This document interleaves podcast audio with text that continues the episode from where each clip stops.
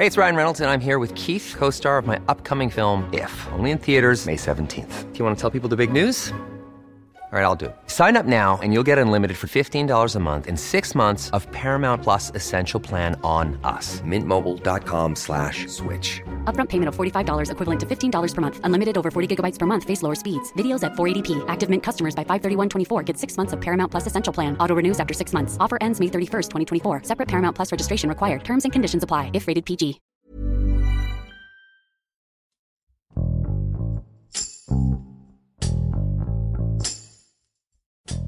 Desde el principio, la cuarta transformación de México, encabezada por el presidente Andrés Manuel López Obrador, ha dado mucho de qué hablar, principalmente por los proyectos que se han propuesto para poder lograr cambios en el país.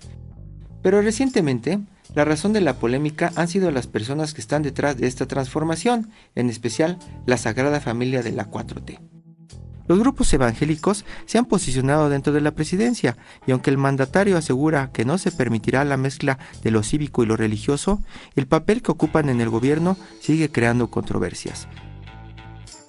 Soy Hiroshi Takahashi y esto es Profundo.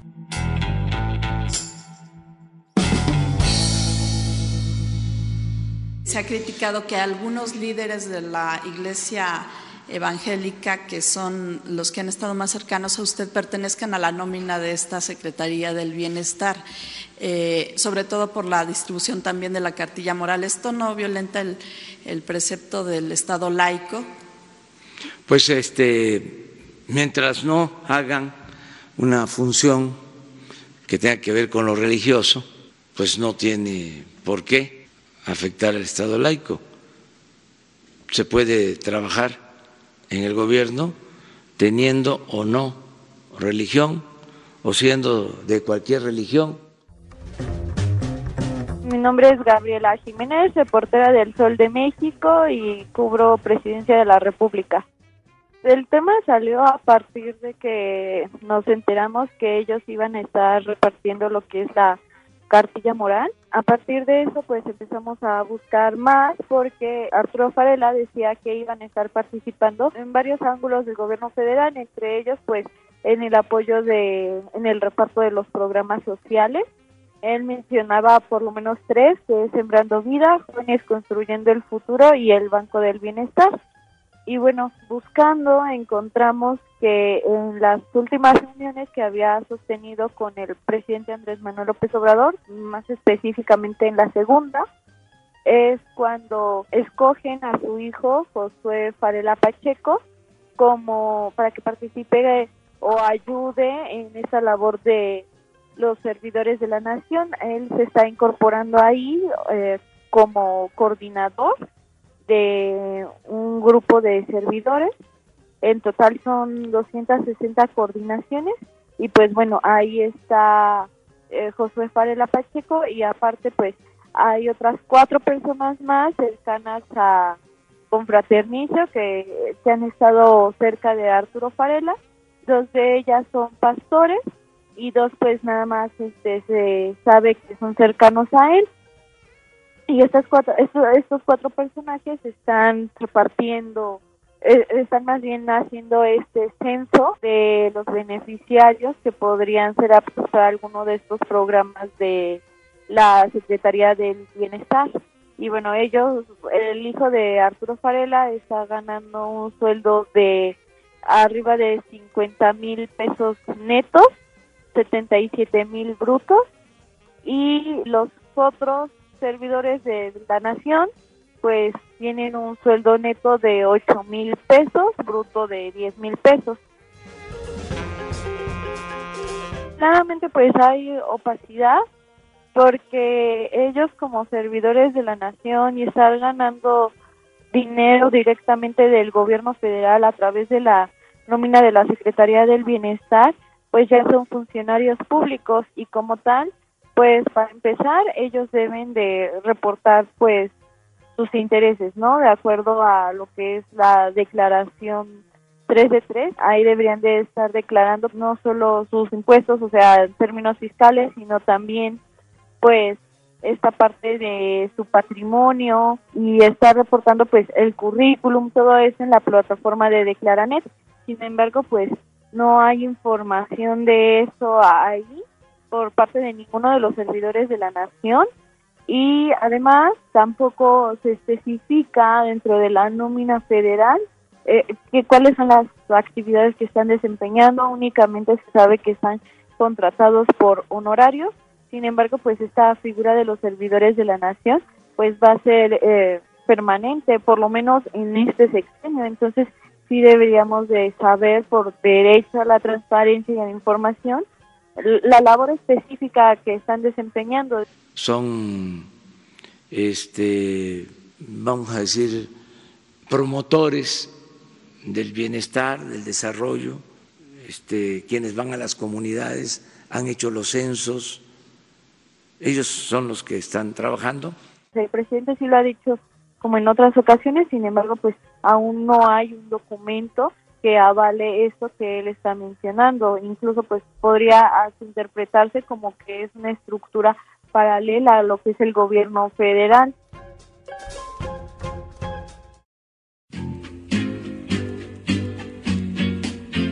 Arturo Farela es presidente de la Confraternidad Nacional de Iglesias Cristianas y Evangélicas. Esta asociación agrupa varias iglesias evangelistas. La relación que él ha tenido con Andrés Manuel López Obrador, ellos mismos la definen como de amistad. Mi amistad con el presidente es desde que fue jefe de gobierno. Eh, yo lo apoyé, pues ya tiene más de 20 años. Él ha apoyado las tres candidaturas de López Obrador en las tres contiendas presidenciales en las que ha participado e incluso pues se sabe que se conocen desde mucho antes. Arturo Farera en alguna ocasión comentaba que él lo buscó cuando López Obrador estaba en este éxodo este allá en Tabasco que era por todo este tema de Pemex y los pozos petroleros ahí fue donde se conocieron y desde entonces pues él ha dicho que simpatiza con el presidente Andrés Manuel López Obrador porque pues lo considera un hombre íntegro, un hombre espiritual, que no miente, que no roba, que no traiciona y sobre todo que se guía por principios cristianos. Y posteriormente, cuando ya fue el eh, candidato en el 2006 y 2012, inclusive fui sujeto a dos denuncias una fue en la Secretaría de Gobernación por la limitante que tengo por la condición de ser ministro de culto, mm. que no debo hacer proselitismo político. Pero a mí no me ha interesado eso. Esa es parte de la polémica, ¿no? Porque, por ejemplo, en el proceso electoral del 2012, Arturo Farela enfrentó un proceso precisamente por rezar, orar con el presidente durante un acto público. Entonces esto pues se interpreta o, se traduce como proselitismo político y ellos como ministros de culto no lo pueden no lo pueden realizar. Entonces, en aquel tiempo la Secretaría de Gobernación presentó una denuncia contra Farela Pacheco ante lo que antes era el Instituto Federal Electoral, hoy Instituto Nacional Electoral. Entonces, pues desde ahí, ¿no? Ya, ya, ya se especulaba sobre esto y pues ya recientemente, ya cuando Andrés Manuel López Obrador ya es presidente de la República, tienen dos reuniones privadas con el presidente, 20 evangelistas aproximadamente. Aquí en esas visitas es cuando incluso pues Arturo Farela y, y López Obrador repiten pues este ritual religioso, oran juntos dentro de las oficinas del Palacio Nacional, ¿no? Y pues ya desde ahí pues se cuestiona esto de qué tanto es un estado laico. De hecho, Farela tiene varios videos en donde pues aparece él rezando con, con López Obrador o por lo menos sí haciendo una oración con él ahí presente. Creo que tiene que haber una renovación espiritual en México. Él cree en la renovación moral del individuo. Esto es importante. La corrupción no puede cambiar si no hay un cambio de adentro hacia afuera. Lo que el presidente dice es que eh, en efecto que según esto no es ilegal porque independientemente de tu religión puedes tú trabajar en el gobierno. lo que él dice, que el problema entraría cuando se tratara de imponer una religión y es lo mismo que pues según dice Farela que ellos no van a, a imponer ninguna religión. Sin embargo, pues ellos sí dicen que la cartilla moral está basada en principios religiosos, porque habla de no mentir, no robar, no traicionar, este, respeto a los padres, al prójimo y que todo eso viene en la Biblia. Entonces, al estar pasando casa por casa, sí estarían ellos de alguna forma pues llevando todos estos principios. Realmente fuimos invitados para eh, la distribución de la constitución moral, cartilla moral eh, esa es la, realidad cierta. Sí, vamos a participar con mucho gusto en la distribución. Lo vamos a hacer con todas las iglesias eh, cristianas evangélicas que son miembros de Confraternicia. Y lo que han dicho, por ejemplo, por parte de las logias masónicas es que ellos hacían precisamente este reclamo a López Obrador, que no sean ellos quienes repartan la cartilla moral, y ellos sí dicen que pues eso eh, es un acto de propaganda si ellos realmente quisieran ayudar en una distribución que pues podrían hacerlo incluso hasta por correo, ¿no? Que por qué precisamente tener que ir y tocar puerta por puerta y hablar con las personas, que eso ellos claramente lo ven como una situación de adoctrinamiento y que es ahí en donde ellos están en contra de la cartilla moral y todo eso es lo que dice en el artículo 130 de la Constitución, que no pueden participar en políticas públicas. Yo creo que ese es el punto central. Sin embargo, pues el presidente insiste en que no están participando en políticas públicas. Entonces, pues ahí es donde tendría que hacerse la discusión e insistirse en, en el cuestionamiento, ¿no? O sea, yo recuerdo que en aquella ocasión pues sí le preguntamos si, si la participación de las iglesias evangélicas no, no está violando precisamente este artículo y pues él, lo rechazó, ¿no?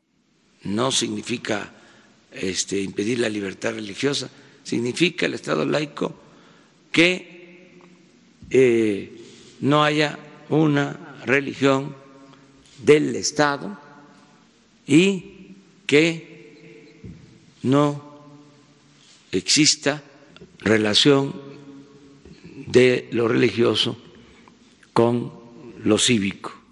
En una reunión que tuvo Arturo Farela el 30 de abril, él se reunió con varios pastores de las iglesias evangelistas y algunos miembros cercanos a, a Confraternice y ahí era donde él, digamos, les daba este anuncio, esta noticia de que para la tercera reunión con el presidente Andrés Manuel López Obrador presentarían una lista de 20 siervos de Dios para que pues estuvieran trabajando o apoyando en todo esto de los programas integrales del bienestar, ¿no? Y que incluso pues él ya presentaba que pues su hijo estaba como coordinador de un grupo de servidores de la nación. Eh, por ejemplo, en el caso específico del hijo de Arturo Farela, José Farela Pacheco, lo que comentaba su padre es que está participando en Jóvenes Construyendo el Futuro en específico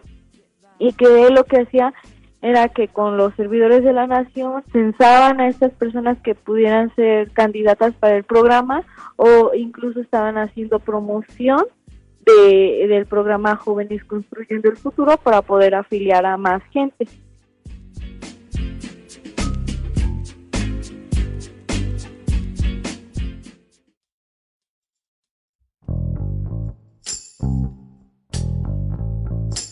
Precisamente por toda esta campaña que está él iniciando de moralizar al país, de una integridad y una ética pública, pues es importante porque todo esto lo está basando, lo está apoyando precisamente en conceptos religiosos, ¿no?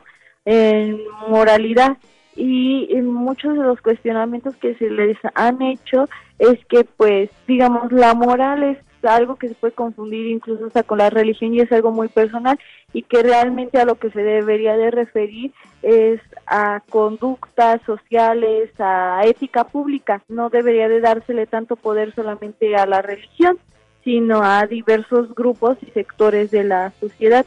Sin embargo, pues la mayoría de los acercamientos de los que se han hecho públicos o de los que se están dando a conocer que está recibiendo más apoyo el gobierno federal, pues son evidentemente religiosos, ¿no?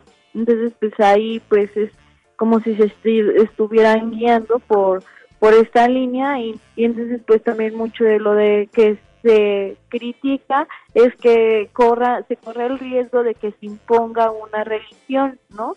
precisamente que no se cumpla esto de lo que tanto el presidente habla de la pluralidad, que es pues que cada quien tenga derecho a decidir a si profesa o no una religión, sino que se estuviera imponiendo la visión del presidente y la religión del presidente, ¿no?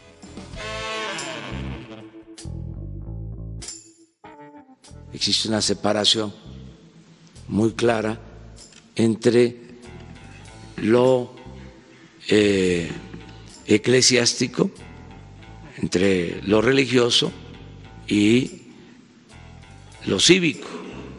A Dios lo que es de Dios y al César lo que es del César.